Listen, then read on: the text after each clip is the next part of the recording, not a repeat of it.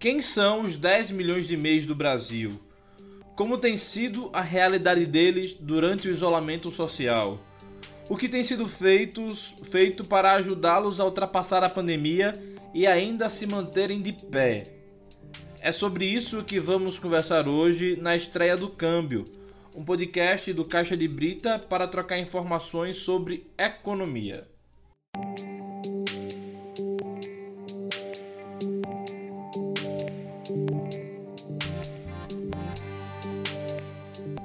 A vida dos microempreendedores na pandemia não está fácil. Eu tive uma barraquinha de lanche e tive que fechar devido à pandemia. Como é que ficou sua renda depois dessa pandemia que teve que fechar as coisas? A minha renda agora só é os 600 reais do auxílio emergencial. Não compro mais nada. Se não for comida, não posso comprar mais nada. Só o essencial mesmo, o que eu compro. Só, as, só comida. Fico sem, é, sem luxo. E tá conseguindo, a senhora está conseguindo comprar carne? Não. mistura? Não. A minha carne é ovo, salsicha, empanado. Não tenho condições de comprar carne. Carla não é a única nesta situação. Um levantamento realizado pela fintech Neon e pelo fundo de venture capital Flourish, com apoio da empresa de pesquisa de impacto 60 Decibels, revelou que 7 em cada 10 microempreendedores estão ganhando até mil reais, valor abaixo da, do salário mínimo nacional, que é de 1.045. Antes da pandemia do novo coronavírus, a situação era outra, era inversa. 9 em cada 10 profissionais ganhavam acima desse valor e apenas um tinha renda inferior ao salário mínimo.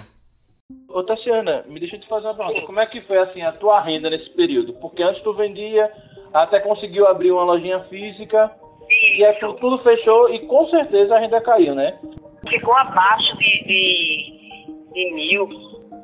Foi uma coisa muito impactante, né? Eu acho que a, a palavra deve ser essa, né? Porque aí, vamos dizer assim, uma coisa que pegou todo mundo de surpresa. Caiu muito né? Então é, foi uma, uma, foi impactante mesmo no orçamento.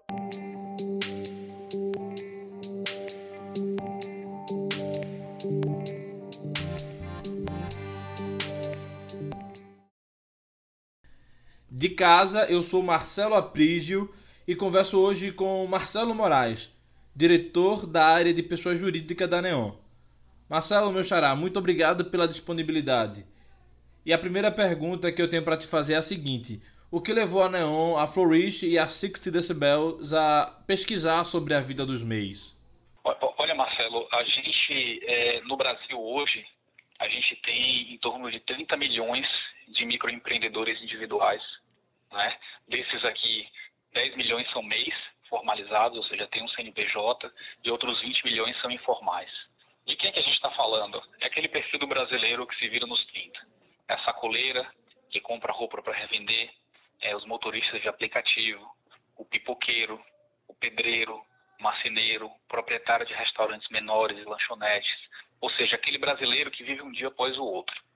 É, e, e, a Neon, é, ela se associou à MEI Fácil, né, que hoje é a maior plataforma privada de apoio ao pequeno microempreendedor do Brasil, né?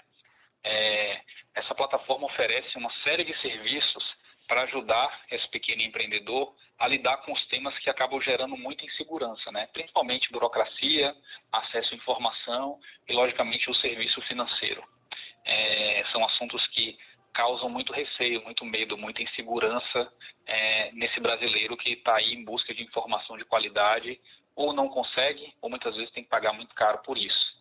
É, e quando a gente viu a crise começar, é, percebemos rapidamente que esse público acabou sendo mais rapidamente e fortemente impactado.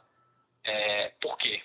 Porque com a pandemia, é, muitos comércios de rua, né, comércios tiveram que fechar.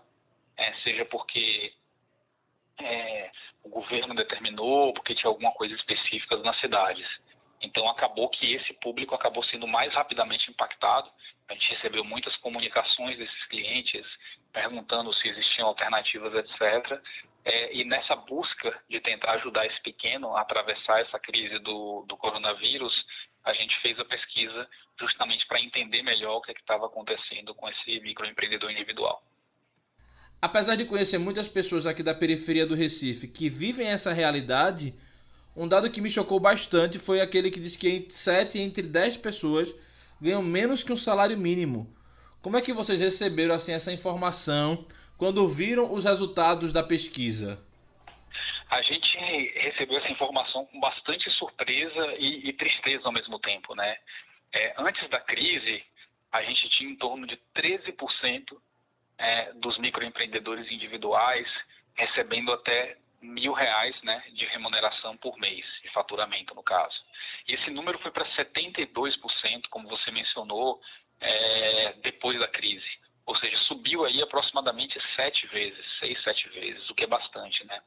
É, e quando a gente olha, aqui a gente está falando não apenas do negócio individual desse, desse, desse profissional autônomo. É, hoje, 75% é, dos MEIs, eles sustentam uma família inteira. Então, quando a gente diz que houve essa queda muito grande é, no faturamento, na renda desse pequeno, a gente está dizendo que não foram só os 10 milhões impactados. A gente está falando aqui que são dezenas de milhões de brasileiros que deixaram de ter o sustento que estavam acostumados a ter. É, ou seja, o impacto para a economia como um todo, para o consumo, é, vai muito além da redução da, do faturamento desse pequeno negócio. Acaba impactando muitos consumidores e muitas famílias brasileiras. 10 milhões de mês, é, Marcelo, representa assim, cerca de 5% da população brasileira. É por aí, não é verdade?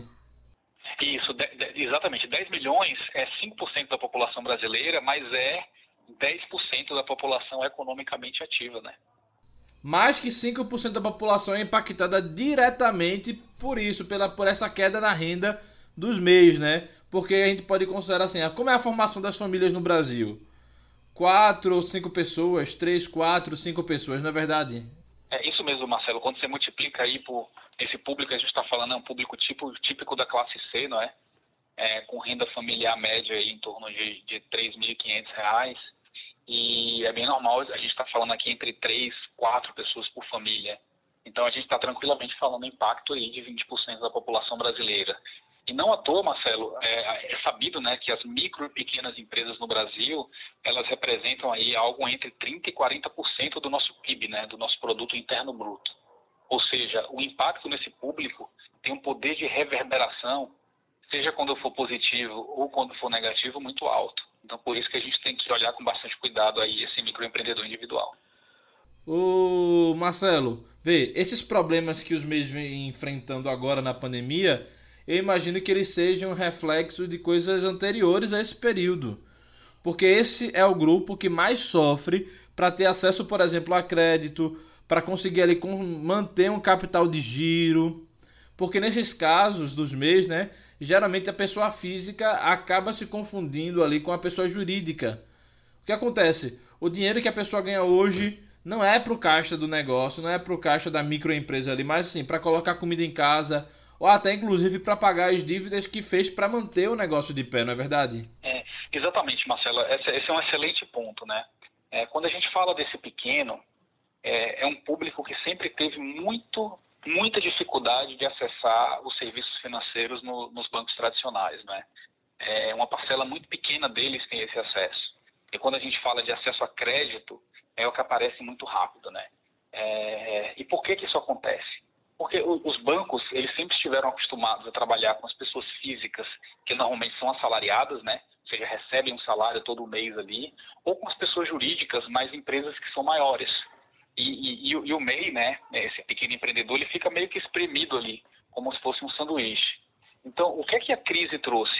Além de trazer essa questão que a gente discutiu da queda forte no faturamento desses negócios, é, isso se juntou a um outro problema que já acontecia, né, que é o baixo acesso a um empréstimo em nome do negócio.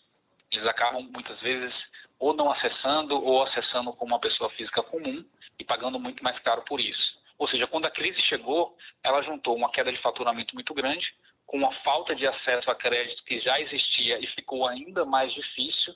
E o resultado disso daí é, é, um, é público extremamente abandonado e é até descrente, né? Sem esperança do que pode acontecer nos próximos meses. Pegando assim esse gancho da tua última parte aí, da, da última parte da tua fala, eu vi que a pesquisa revela que cerca de 42% das pessoas não têm esperança de sair dessa crise. Um dado chocante, tristíssimo. Muitos, inclusive, também não se veem ali é, amparados pelo governo, estão assim, se sentindo desamparados pelo poder público, apesar das medidas que o governo tem anunciado. Tu concorda comigo que esse é um dado triste? É, exatamente. Essa informação preocupou bastante a gente. É, não só pelo número em si dos 42%, mas essa pesquisa ela, ela foi rodada, né, foi feita em vários países do mundo. É, e, e, os outros países, em média, têm um número que gira em torno de 15% né, de falta de esperança. E o Brasil foi de longe o primeiro colocado. Né? Então, a pergunta que fica é, mas por quê? Né? Por que, que o brasileiro, né, que é conhecido por ser um, um povo que nutre tanta esperança, no caso dos empreendedores individuais, estão tão preocupados? E, e, e, aqui, Marcelo, tem, tem uma explicação, né? É, eu vou voltar de novo aqui para falar da história do sanduíche. O MEI, ele se confunde um pouco a pessoa física com a pessoa jurídica. E ele está muito mal atendido pelas soluções que foram colocadas, seja pelo governo, seja pelo setor privado, para ajudar no pequeno negócio. Por que isso? De um lado, a gente tem o auxílio emergencial do governo, que é uma iniciativa fantástica. Ela realmente ajuda muito a população mais carente, só que ela acaba nivelando todo mundo que recebe o auxílio por baixo, né? Porque todo mundo recebe o mesmo valor, seja um informal, seja um desempregado, seja um MEI. E é sabido que o MEI tem um nível de receita, de faturamento maior do que o informal, por exemplo. Mas como o governo tem recursos limitados é, e o acesso à informação também limitado, acaba pagando o mesmo para todo mundo. Sendo que para o MEI poderia hoje já ser diferente. Já existe informação confiável do faturamento desse público. Então poderia ser feito algo mais específico para esse público que é grande, né? São 10 milhões de pessoas. Então, quando a gente olha para a pessoa física, ele acabou sendo nivelado por baixo, né? E recebe igual a todos os outros públicos do auxílio. Quando a gente olha para o MEI como uma pessoa jurídica, o problema é outro. É, as condições que são colocadas para acesso a crédito, seja as taxas, seja os percentuais de aprovação, ou seja, quem tem direito a crédito, e seja principalmente a burocracia para acessar esses créditos, na prática o que acontece é que esse pequeno fica de fora.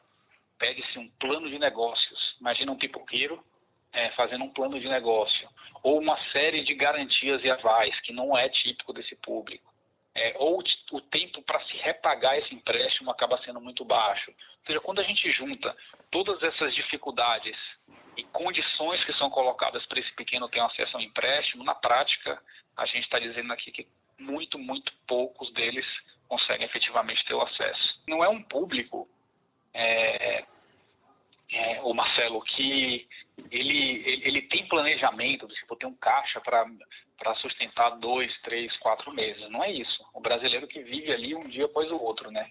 Tanto que é, na pesquisa ficou muito claro é que esse MEI ele não está usando o auxílio do governo para fazer o negócio andar. É basicamente para comprar comida e pagar as contas básicas. Ou seja, para a gente realmente fazer a economia voltar, ter um movimento, a gente precisa olhar para o pequeno, não só para a parte da pessoa física dele, né? É, que é super importante, mas também como é que a gente viabiliza, né? Volta a fazer o negócio dele se possível. Mais uma vez, assim, pegando o gancho da tua fala, tu me trouxe agora a informação de que o pequeno está usando o auxílio emergencial para comprar comida, para suprir as necessidades. Daí é, eu tiro que, que eu tiro a ideia de que na, na, na renda, assim, na, a queda da renda acaba influenciando o consumo como um todo. Porque se antes é, ele iria comprar algo não essencial, ele acabou agora deixando de comprar. Isso não acaba, de alguma forma, Marcelo, desaquecendo outros setores da economia também? É, exatamente, Marcelo. É, o, como eu comentei antes, assim, as micro e pequenas empresas representam uma parcela muito grande da nossa economia, né, de 30% a 40%. É, a gente ouviu casos aqui de, de um, uma pessoa, por exemplo, que falou que fazia duas refeições por dia e que depois da crise está fazendo apenas uma.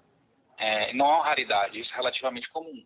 Então vira uma cadeia, né? Se a gente for pensar, é, o, o, grosso da nossa economia, ela está ali na classe C, é, e um bom pedaço da classe C é justamente desse público, né? Então, sim, tem um impacto grande na economia e por isso é um público que precisa ser olhado com bastante cuidado. Mais uma vez aqui, Marcelo, pegando o gancho da tua fala, é, tu me trouxe essa informação agora de que o pequeno tem usado o auxílio emergencial para comprar comida, comprar as coisas, a necessidade do dia a dia. E aí eu imagino que essa queda de renda dele influencia o, o consumo como um todo. Né? Porque se antes o pequeno ia comprar, sei lá, algo não essencial, agora deixa de comprar. Isso acaba desaquecendo outros setores da economia também. Olha, tem, tem um pedaço que, do, do auxílio, Marcelo, que está tá sendo resolvido. Né? Teve um pouco de lentidão no início, é, é, a, a, Caixa se adaptando, né? e a nossa visão é que muitos desses problemas eles foram resolvidos ou estão sendo resolvidos. É, então, olhando para o auxílio, é, se vai chegar na mão do pequeno, a resposta é que uma boa parte vai sim chegar.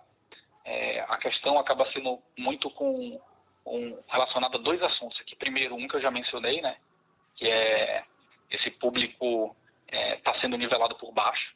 Então, o que está chegando para esse pequeno é, não, não, não é suficiente, dado que ele tinha de faturamento antes. E um outro é, você tem os pequenos empreendedores que faturam aí mais do que 28 mil reais por ano, né, que, é um, que é um limite que foi colocado para se receber o auxílio. Esse público muitas vezes perdeu um bom pedaço da renda. Então a gente está falando aqui de um percentual desses mês que, por ter tido um faturamento maior em 2019, ficou de fora, inclusive do próprio auxílio. Então é mais uma mais um sinal de que quando a gente olha para esse pequeno, ou seja, 10 milhões de pessoas de novo, vale a pena olhar para ele como um grupo separado. É, o, o, que, o que pode surgir de questionamento aqui, Marcela, é, putz, se a gente for olhar para todos os públicos de maneira separada, é muito difícil fazer algo grande para o Brasil inteiro. Mas quando a gente olha e fala, são 10 milhões de pessoas, né, economicamente ativas, num grupo de 50, 60 milhões de pessoas que estão recebendo auxílio, é, é um público que vale a pena olhar de uma maneira especial. Agora, a gente tem visto, assim, alguns estados e cidades retomando a economia de forma gradual, voltando ao que insistentemente alguns nomes da economia, alguns é, nomes da, da mídia, algumas pessoas insistem assim reiteradas vezes em falar, em chamar de novo normal, estão voltando esse abre aspas, novo normal, fecha aspas. Com esse movimento assim, de volta, de retomada gradual da economia, tu acreditas que é, a, a, recuperação desse público, a, re, a, recuperação dos meios vai ser rápida? Olha, é, com a economia é, voltando, principalmente a questão da saúde sendo resolvida, a boa notícia é que a economia para o MEI ela tende a voltar mais rápido, né? São negócios simples, ou seja, as pessoas voltando para a rua, é, efetivamente os negócios voltam mais rápido. Agora, se o momento é esse de se voltar para a rua já ou não, essa é uma outra questão, né? Porque enquanto a população estiver com medo de voltar para comprar, simplesmente abrir os comércios, é, não vai dar o mesmo resultado do que se a gente estivesse numa situação normal, né? Sem a pandemia. Então aí a gente vai ter que observar né, o que acontece em cada uma das cidades. É, agora depende menos de abrir ou, ou, fechar apenas as lojas, né? É como que as pessoas que compram estão confiantes para sair para a rua e realmente comprar, é, ou se elas estão com medo de pegar o, o coronavírus. Então é, esse, esse é um assunto que a gente vai ter que observar ainda. Marcelo, muito obrigado pela conversa.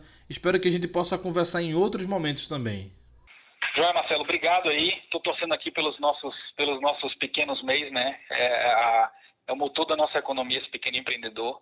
Então, vamos torcer para dar tudo certo e cada um fazendo a sua parte, né? A você que nos escutou até o final, meu muito obrigado. Lhe espero no próximo programa. Até lá. Câmbio desligo.